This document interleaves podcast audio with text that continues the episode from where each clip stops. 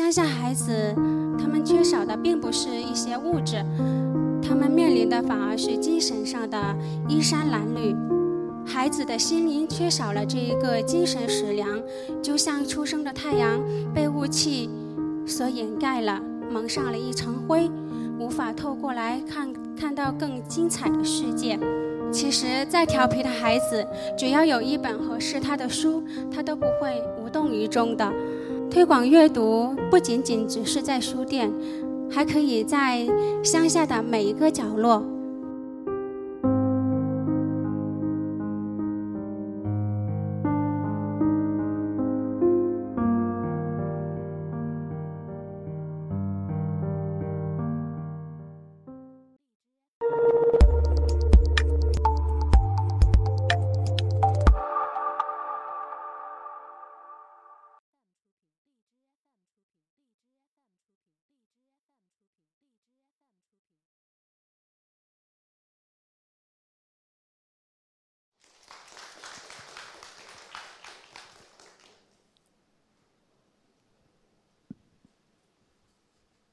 大家好，我是 Ectos 的讲者，也是大 V 的故事妈妈素心。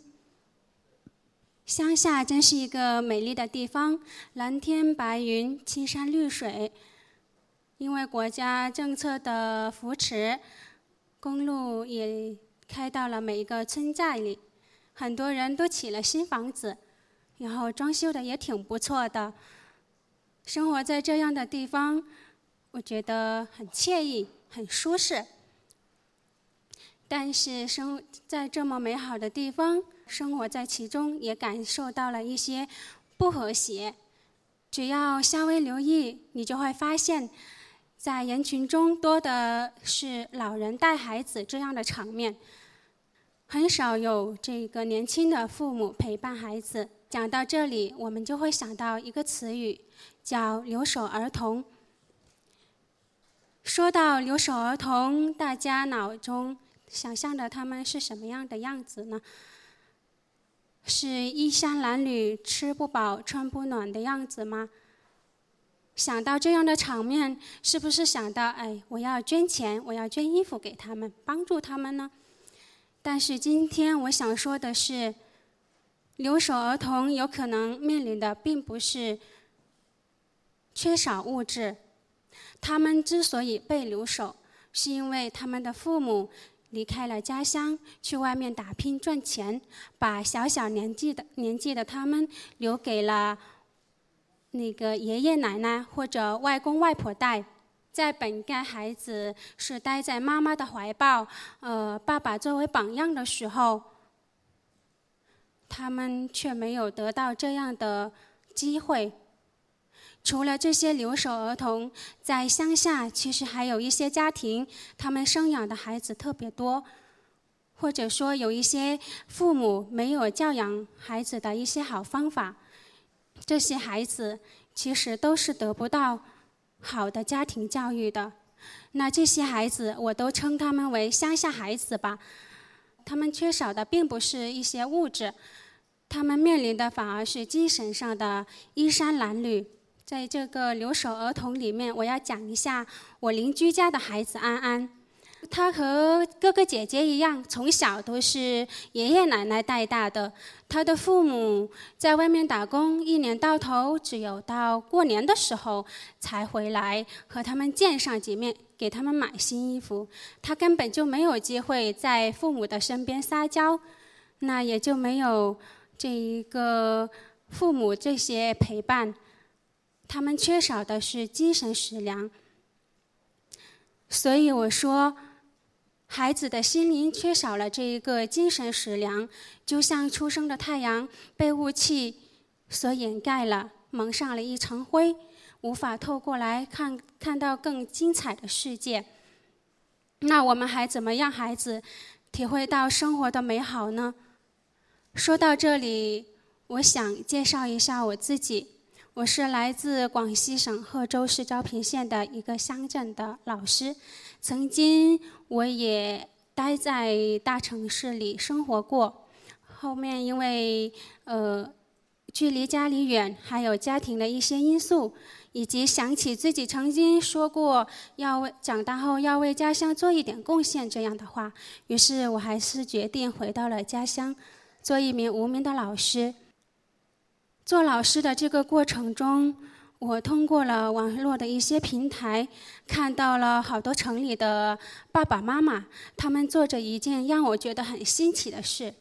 他们每天都在给他自己的孩子做绘本故事，做这个亲子阅读。孩子们津津有味地听着爸爸妈妈那世界上最动听的声音。那个场景让我觉得深思：如果这样的方式能带到乡下来，那就更好了。为了了解自己家乡的关于对这个读书的一些问题，我有意无意的跟着家乡的大人聊天，聊关于读书。有的大人跟我打哈哈，然后有的通过聊天也告诉了我，其实他们对这个读书还是呃重视的，就是不知道怎么下手。然后还有一些家长直接告诉我。不要跟我讲这个事，我家孩子不是读书的料。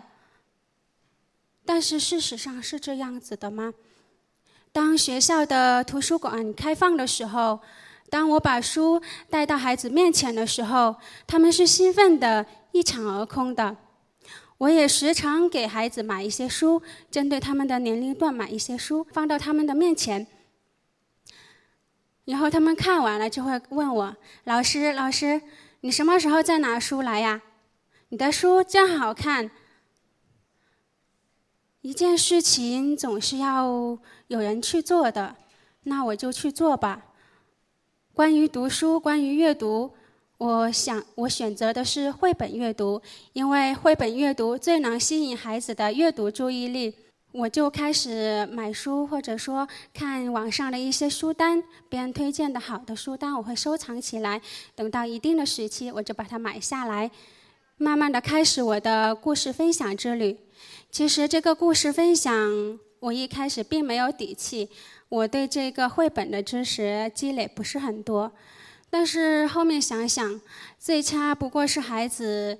不爱阅读这样子的情况了，没有他没有这个阅读环境，所以我还是慢慢的开始了，从我家的小侄子开始，然后到旁边邻居家的孩子，后面越来越多的孩子。有一次我去中学找我的小姨，她也是一名对阅读非常重视的一名老师。然后在经过这个中学的操场的时候，我看到有一大帮的孩子在那里玩耍，然后我就跟小姨说：“哎，小姨，我带了一本书，刚刚好，我给他们讲故事吧。”小姨一口就答应了，马上就把那个小孩子召集过来，告诉他们：“哎，这有个姐姐讲故事。”然后我就开始了这个。讲故事，但是因为这个是故事分享比较突然，我并没有期待孩子太多的表现。但是这个过程中，孩子们对书的喜欢和好奇，以及结束后问我：“老师，你的书真好看。老师，你什么时候再给我们讲故事？老师，下次你再给我们讲一下恐龙的故事吧。我觉得恐龙好好玩。”这样子的过程让我觉得很有成就感，就让我知道了，其实没有不爱学习的孩子，只有不发现孩子爱阅读的家长吧。这一个偶然的故事会让我有了更多的信心。后来我就回到了老家，在老家里面拉了一张草席，然后就在篱笆下讲故事了。这些孩子由原来的三三两两变得越来越多，呃，在这一个过程中，有些大人看到了，呃，我给孩子讲故事，他就告诉我：“哎，老师，你果真是个孩子王呀！孩子们都那么爱听你讲故事，甚至还把头凑过来听一听。故事讲完了，孩子总觉得不过瘾，会要求我再讲一遍。”那往往那时候我嗓子就哑了，但是看着孩子们那个渴望的眼神，我就想，哎，那我就再讲一遍吧。于是我就再次哑着嗓，那个哑着嗓子再讲了一遍，这也让我觉得很有成就感。然后我也知道了，在这个过程中，我给孩子快乐的同时，其实孩子也很容易反馈过来，告诉我。我的价值在那里。在这个故事分享的过程中，我邻居家的孩子，那个调皮的、不爱学习的孩子安安，他加入到我的故事会，饶有兴趣的听着我讲故事，然后时不时看着其他孩子的表情，然后跟他们一起笑起来。有一家三兄弟的孩子，其中还有一个孩子曾经逼得他的母亲离家出走。那么调皮的孩子，在我的故事会上，我那时候分享着那本叫做《我要吃掉你》的这本绘本故事，他学着里面的场景，大喊了好几次：“我要狠狠的吃掉你！”喊到所有人都笑起来。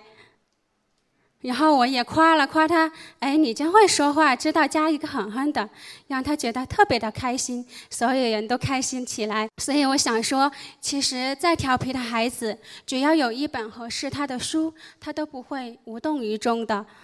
有一户人家，他们家有九个孩子，每次我讲故事的时候，他们都会呃大大悲小的走过来，参与我的故事。我不知道我会带给他们什么样的影响，但是在我讲故事看到他们的那种眼神的时候，我就会想，也许一不小心，或者他们就会想着，长大后我也要成为这样的人，去给更多的孩子讲故事呢。我讲故事的这些过程，被我的家人、被一些大人拍下来。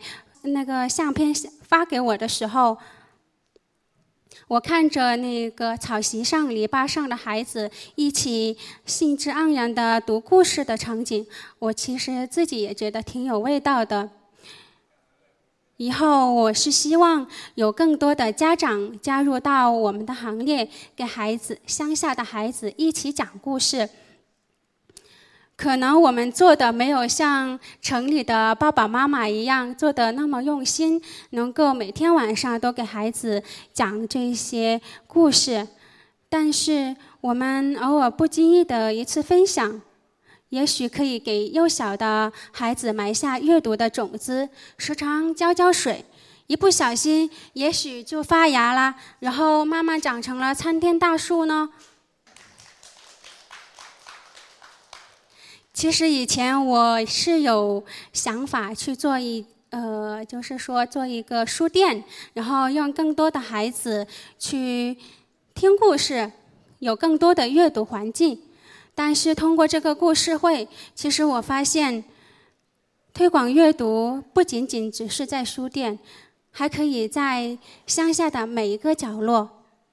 最后，我想说的是，让我们家长一起。为孩子们编织一个未来吧，用阅读教孩子有梦想，他才会长出翅膀，自由翱翔蓝天之下。谢谢。